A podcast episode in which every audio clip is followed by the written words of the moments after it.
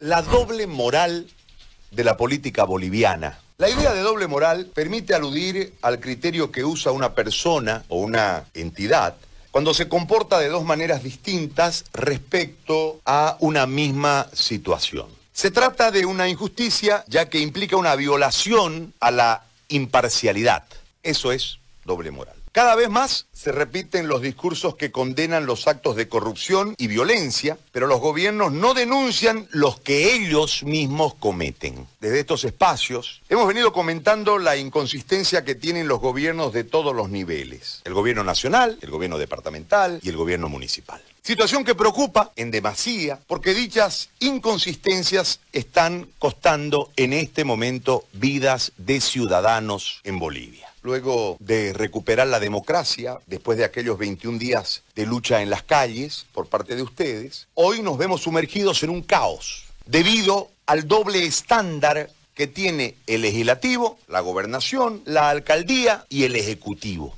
En plena pandemia. Hay doble moral en la gestión política. Uno, Asamblea Legislativa es la que aprobó la confiscación de los recursos del IDH destinados para la salud a las gobernaciones, a las alcaldías y a las universidades, provocando la mayor enajenación de recursos que dejaron sin chance de defensa a nuestras regiones para enfrentar a la pandemia. Ahora, en un acto patriótico, aprueban la ley que libera solo 200 millones y un entramado de requisitos para que los puedas utilizar. Es decir, tu propia plata que te la confiscó este ente, te la devuelve y te dice, así la vas a gastar. Como si el ladrón de su billetera, que le pone a usted la pistola en la cabeza y le quita su billetera, le tira dos puñetes y lo deja desmayado, usted sabe después quién es, le dice, devuelve mi plata, no tengo para comer, y viene y le dice, tomá, pero te vas a comprar pollo, no bife. Eso es lo que hace la asamblea. Y quiere que le agradezcamos por el acto patriótico de devolvernos a los ciudadanos la plata que le confiscó, que era para salud, porque el IDH es para la salud. La honorable Asamblea Plurinacional es la que aprobó una serie de leyes sin consenso con el Ejecutivo, como por ejemplo la ley de prórroga de los pagos en los bancos, la ley de alquileres, la ley de atención de pacientes con COVID en las clínicas privadas, con el propósito de beneficiar al pueblo, darle herramienta para que pueda combatir la pandemia a través de aliviar la economía de la gente. Nuevamente la figura de salvadores y preocupados por la salud y la economía del pueblo. Doble moral. La misma honorable Asamblea Plurinacional no ha sido capaz de aprobar las leyes para aprobar los créditos del FMI, del Banco Mundial y de otros estamentos internacionales que prestan plata a los estados. Y tampoco la liberación de 324 millones de dólares confiscados a las gobernaciones por el concepto del 12% del IDH para que puedan ser utilizados en la lucha contra la pandemia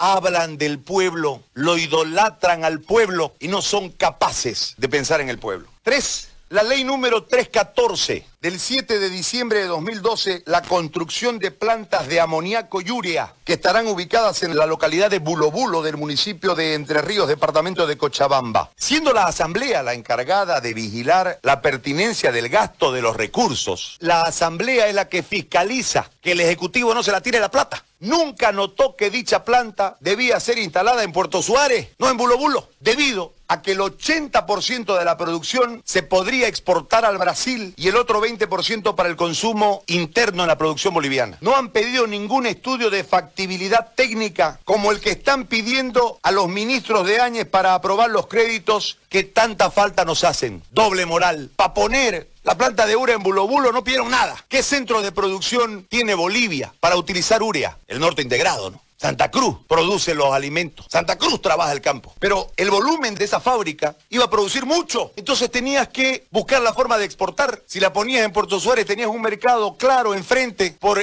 la cantidad de productores y de producción y por ende necesita el fertilizante. Brasil. Ahí no pidieron un estudio de factibilidad. Ahora sí piden un estudio de factibilidad para aprobar un crédito para que venga la plata y ustedes se sanen. Doble moral. La gobernación. La gobernación dejó pasar 14 años. Le confiscaron los recursos del IDH. No se opuso firmemente a los resultados del censo que costó escaños y dinero para la región. Firmó y constitucionalizó con el MAS la autonomía posible que no es ni de cerca la que ordenó el cabildo y ratificó el referéndum a través del Estatuto Autonómico. No vimos ni una acción contundente reclamando estos hechos y otros que resultaron dramáticamente negativos para el departamento. Sin embargo, y en menos de 60 días, esta misma administración de la gobernación fue capaz de emitir una acción popular a su propio partido para que le habiliten el uso del hospital de Montero. Si hubiéramos tenido la misma fuerza de reclamo y lucha, otras serían las armas hoy para enfrentar la pandemia. Solo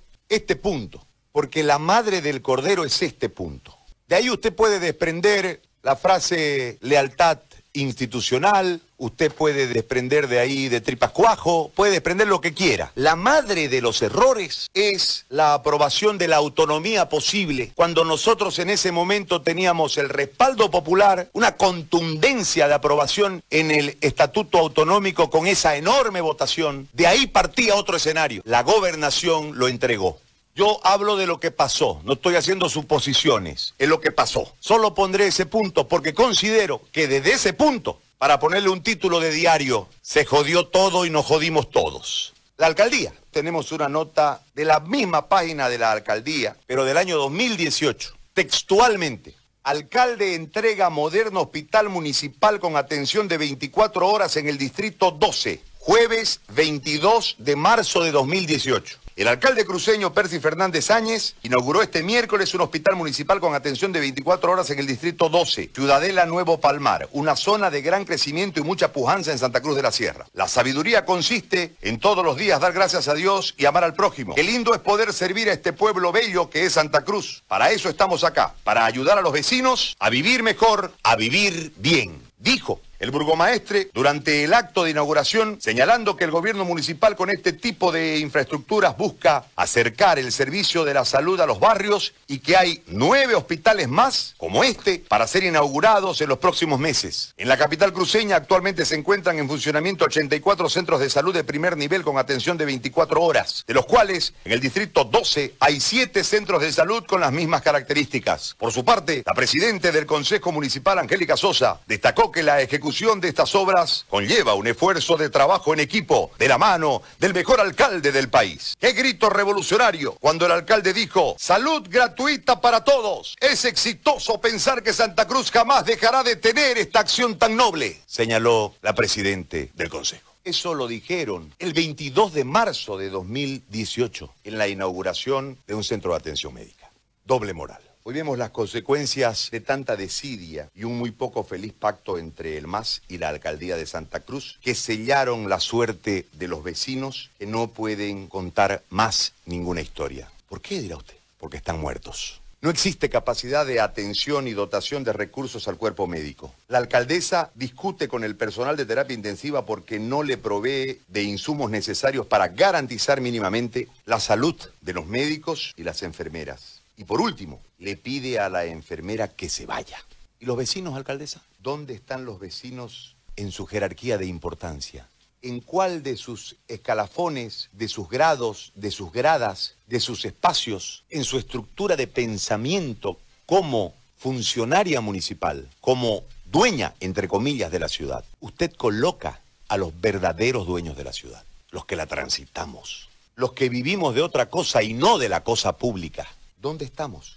Los 14 años que han venido contando, que vivimos en la mejor ciudad de Bolivia. Los vecinos son el foco de atención de nuestra gestión. Somos el, municipio más constructor de Bolivia. Sin embargo, tenemos a los vecinos más abandonados de la nación, porque La Paz encaró diferente, el municipio de La Paz encaró de manera diferente la pandemia. Tarija y su municipio encararon de manera diferente la pandemia. Esto nos lleva a la conclusión de que si bien es cierto somos el municipio con mayor desplazamiento de construcciones camineras internas para beneficiar a urbanizaciones, tenemos una ciudad con parques ecológicos maravillosos, pero tenemos a los vecinos más abandonados del país. ¿Y sabe qué, amable amigo? Somos la ciudad con mayor contagio en medio de esta pandemia.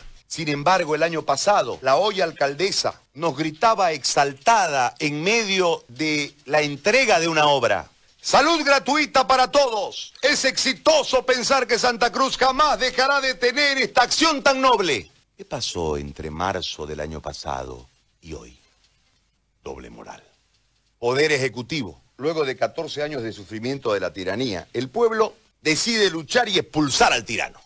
Se cansa del estiércol el pueblo y dice hay que sacar este estiércol. Por fortuna, caemos en una suerte de sucesiones y las renuncias sucesivas nos llevan a un momento en el que aparece en el escenario una senadora del Beni. Una interpretación constitucional de la sucesión nos desemboca en un nombre, a la ciudadana Yanine Áñez Chávez. Se encontraba en el Beni, haciendo paro como hacían ustedes. Ya habían renunciado todos, autoridades territoriales presas, había triunfado la revolución pacífica que despectivamente el dictador llamó pititas. Y ustedes inocentemente acogieron ese nombre, cuando en realidad ustedes hicieron una revolución democrática pacífica, cansados del estiércol. Aparece en el escenario esta senadora, arropada en el movimiento ciudadano, protegida en el movimiento cívico, despojada del aparato político que no la quería en sus listas, asume la primera magistratura del país.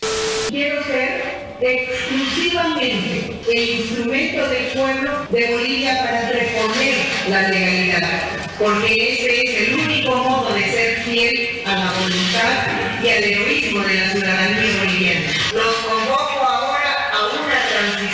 Pacífica y democrática.